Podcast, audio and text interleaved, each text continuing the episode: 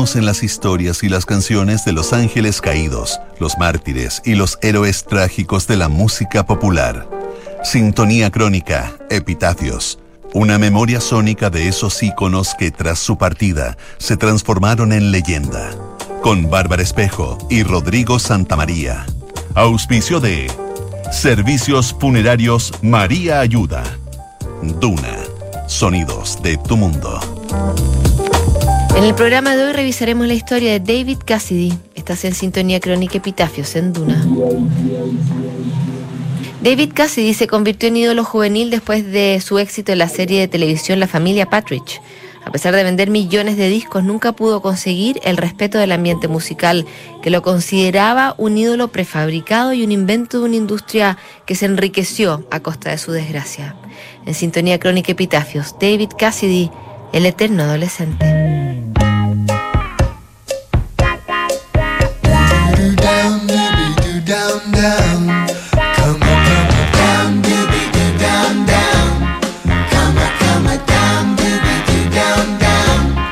David Cassidy fue la mayor estrella juvenil de los años 70, fabricado por la industria televisiva y luego explotado hasta el cansancio por los medios de comunicación. Su carrera musical y artística pasó siempre por el escrutinio público, las revistas y los programas de farándula, que seguían los pasos de este ídolo que parecía no tener una vida privada. Estadios llenos, quinceañeras histéricas en las puertas de su hotel y un equipo que diseñaba cada hora de su día, terminaron por echar abajo una carrera musical que el propio Cassidy siempre quiso tomarse en serio, pero que terminó odiando. David Cassidy fue el hijo único de Jack y Evelyn, dos actores que se divorciaron cuando el niño apenas tenía seis años. Poco después, David se trasladó a vivir a Los Ángeles con su padre, que se había casado con la actriz Shirley Jones, su futura madre televisiva en La familia Patridge, el show que lo lanzó a la fama. Antes de comenzar su carrera televisiva, David terminó el colegio y volvió a Manhattan para intentar una oportunidad en Broadway. La obra en que participó apenas duró cuatro días en cartelera y Cassidy volvió a Los Ángeles donde la pantalla comenzaría a seducirlo.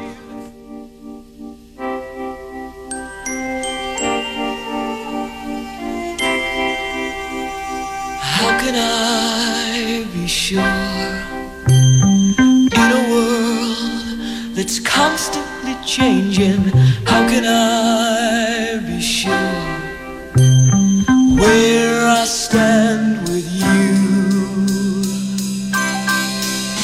Whenever I, whenever I'm away from you, I wanna die.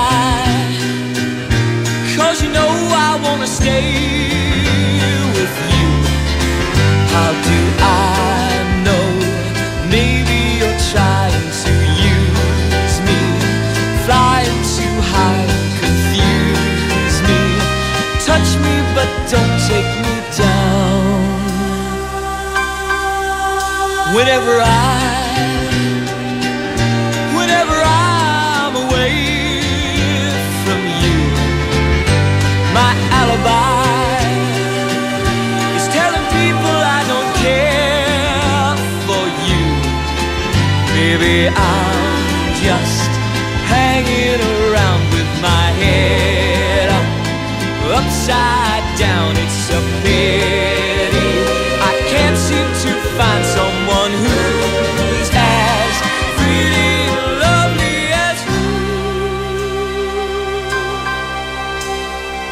can I be sure?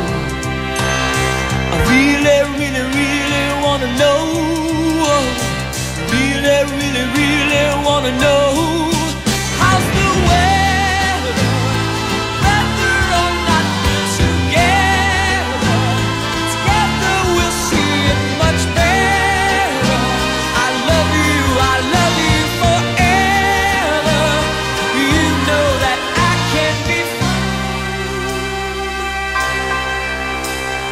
How can I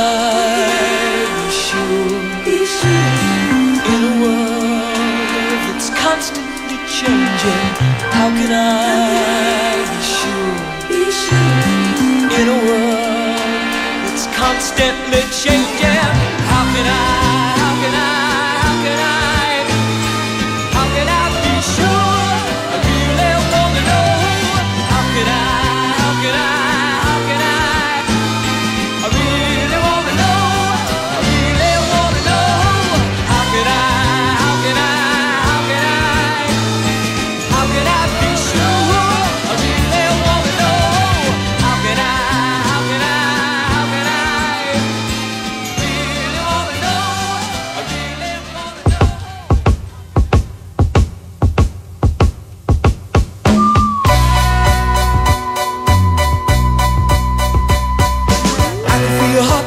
Cuando regresó a Los Ángeles, David Cassidy fue fichado por los estudios Universal, que lo transformó en figura recurrente de series de televisión como Bonanza, Área 12 y Ironside. A medida que su rostro se hacía familiar en la pantalla, las oportunidades iban creciendo y logró entrar al casting de la sitcom musical La familia Patridge en 1970, que retrataba la vida cotidiana de un clan familiar que además era un grupo de música. Aunque David había sido contratado como actor, su voz sorprendió a los productores que no habían previsto tener otro cantante en la serie además de Shirley Jones. El resto de los actores solía hacer mímica mientras las canciones eran ejecutadas y grabadas por músicos de sesión. I Think I Love You, el primer sencillo de la familia Patridge, vendió 4 millones de copias y convirtió a la serie en una mina de oro discográfica. Con David como cantante y actor principal, los productores decidieron convertirlo en el foco absoluto del programa y su imagen pasó de la televisión a las revistas y los programas de espectáculos.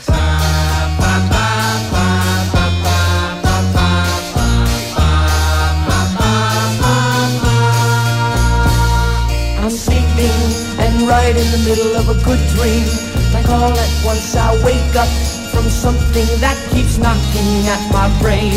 Before I go insane, I hold my pillow to my head and spring up in my bed, screaming out the words I dread. I think I love you.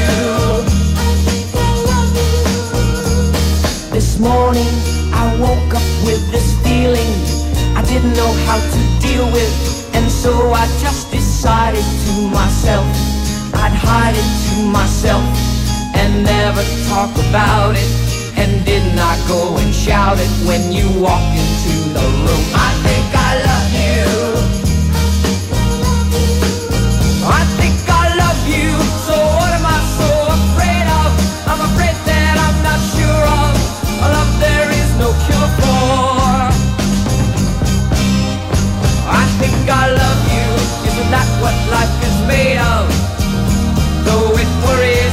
Say that I never felt this way.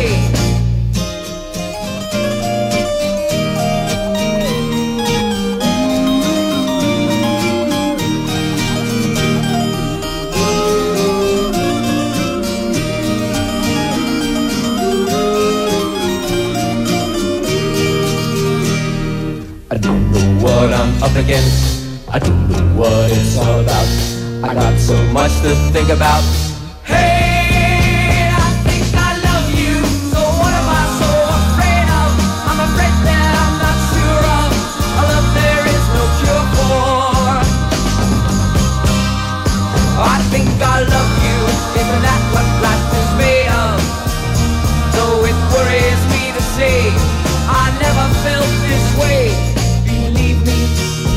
Don't have to worry.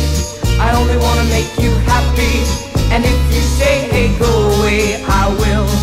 But I think better still, I'd better stay around and love you. Do you think I have a case? Let me ask you to your face. Do you think you love me?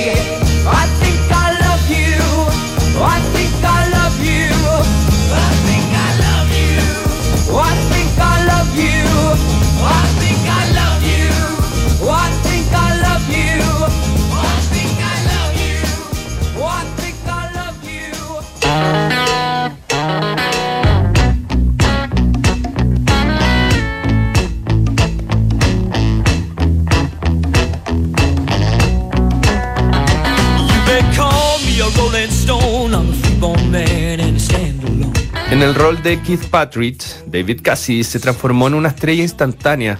Aunque tenía 20 años, tenía una apariencia juvenil suficiente como para interpretar el papel de un adolescente sano y ejemplar. En la vida real, Cassidy consumía drogas a destajo y amaba el blues, aunque el mundo musical lo veía como un ídolo de plástico. Esta falta de reconocimiento del ambiente lo llevó a jugar una carta más atrevida en los medios. En 1972, David Cassidy posó desnudo para una portada de la revista Rolling Stone que fotografió a la prestigiosa Annie Leibovitz.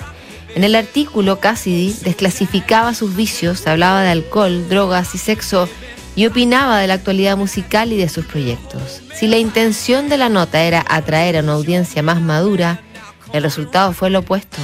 Algunas fans se escandalizaron, pero la mayoría agotó la edición de Rolling Stone y Cassidy no logró sacudirse la imagen frívola y superficial que le achacaban sus detractores.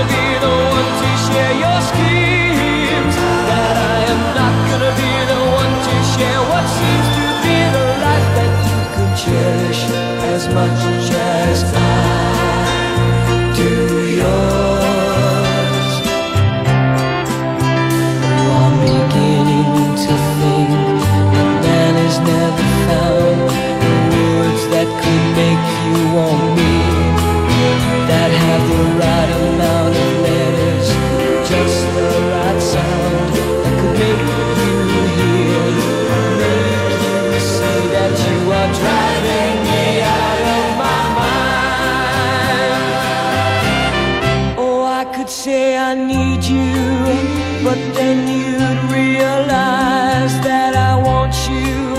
Just like a thousand other guys who say they loved you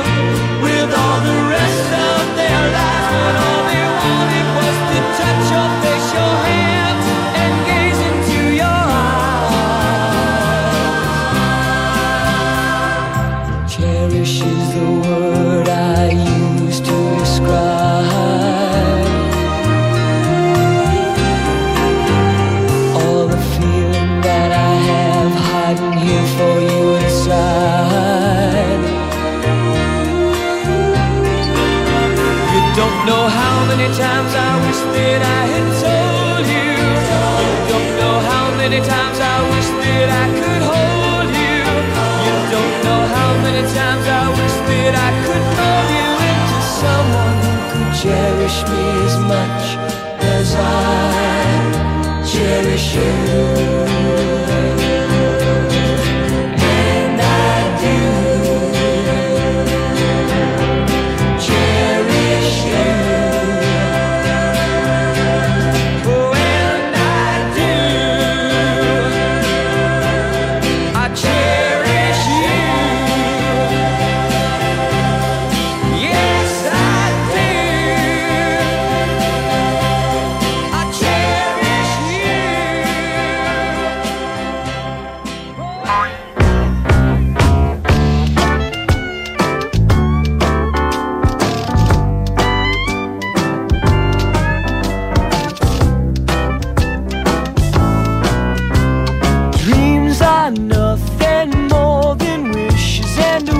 Principios de los 70, las radios tenían a David Cassidy en alta rotación y sus álbumes se agotaban en las disquerías. Cherish, How Can I Be Sure y Tight Dreamer funcionaron como puntas de lanza de su carrera solista, donde en poco tiempo se transformó en uno de los mejores pagados de la industria. En el mercado editorial, una revista con su propio nombre vendió millones de ejemplares y sus clubes de fans se extendieron a países como Inglaterra y Australia. El propio Cassidy comenzó a renegar de esta fama que le impedía caminar por la calle sin ser acosado y que blanqueaba su imagen a través de una serie de medios autorizados. Los cimientos de la carrera de David Cassidy comenzaron a tambalearse en un show en Londres en 1974 cuando una de sus fans murió aplastada por una estampida humana. Cassidy cayó en una depresión y decidió retirarse de la familia Patridge. Además, dejó de hacer giras y se dedicó solo a grabar y editar discos. La relación con su padre también le dejó heridas internas. Jack Cassidy era un alcohólico resentido que nunca pudo superar la condición de superestrella de su hijo. En 1976, Jack murió en un incendio y David decidió alejarse de la escena pública por varios años para someterse a una terapia y buscar algo de perspectiva en su vida y su carrera.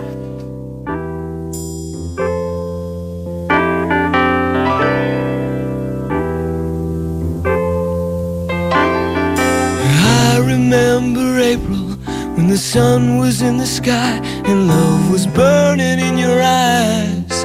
Nothing in the world could bother me, cause I was living in a world of ecstasy. But now you're gone, I'm just a daydreamer.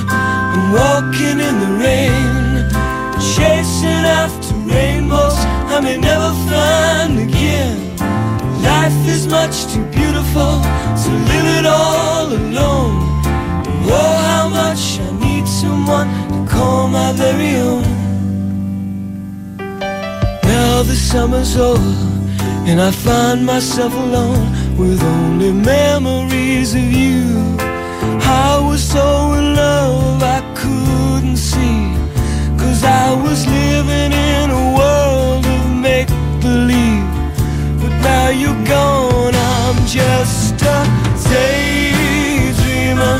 I'm walking in the rain, chasing after rainbows I may never find again.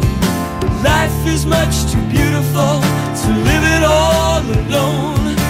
Oh, how much I need someone to call my very own. I'm just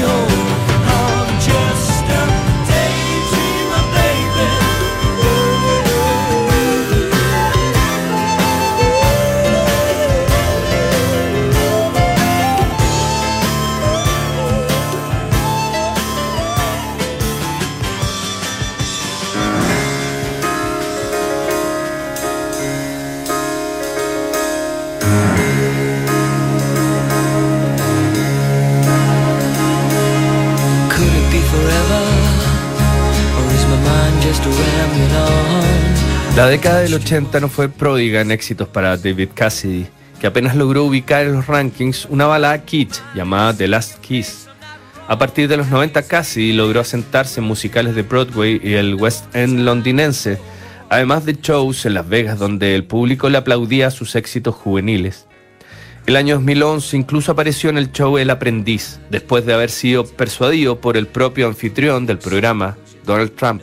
En sus últimos años se hicieron cada vez más evidentes los problemas de alcoholismo de David Cassidy. Entre 2010 y 2014 fue detenido al menos tres veces por conducir bajo los efectos del alcohol e incluso fue condenado a 90 días de rehabilitación en uno de sus últimos incidentes. Para esa época ya se había declarado en bancarrota y los pocos conciertos que lograba dar eran espectáculos penosos porque David olvidaba las letras de sus canciones. Después se supo que Cassidy sufría de demencia, una enfermedad que corría por su sangre materna. El 18 de noviembre de 2017, David Cassidy fue hospitalizado por fallas críticas en los riñones y el hígado. Los doctores lo dejaron en un coma inducido para esperar un posible trasplante que nunca ocurrió. Tres días después, a los 67 años, el artista falleció en el mismo hospital. Según el medio de Hollywood Reporter, su hija Katy alcanzó a escuchar sus últimas palabras, que fueron, tanto tiempo perdido.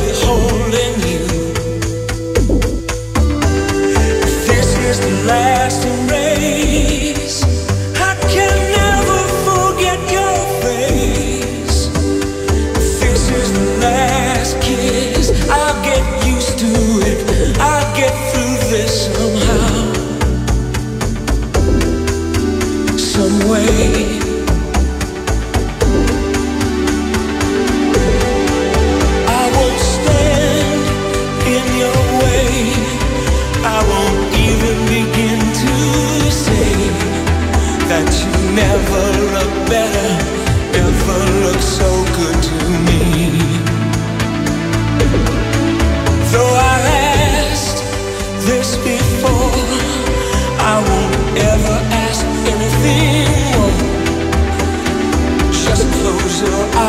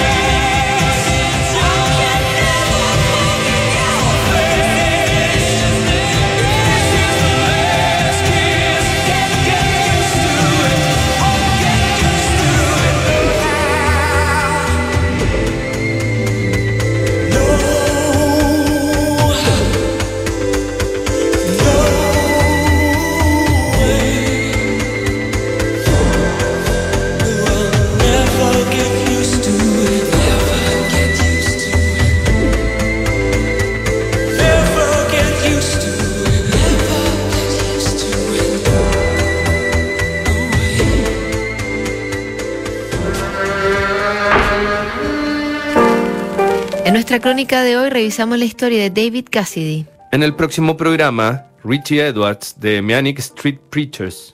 Sintonía crónica, epitafios. No te lo pierdas. ¿Sabías que puedes comprar de forma anticipada los servicios funerarios de María Ayuda? Entrégale a tu familia la tranquilidad que necesitan y estarás apoyando a cientos de niños de la Fundación María Ayuda.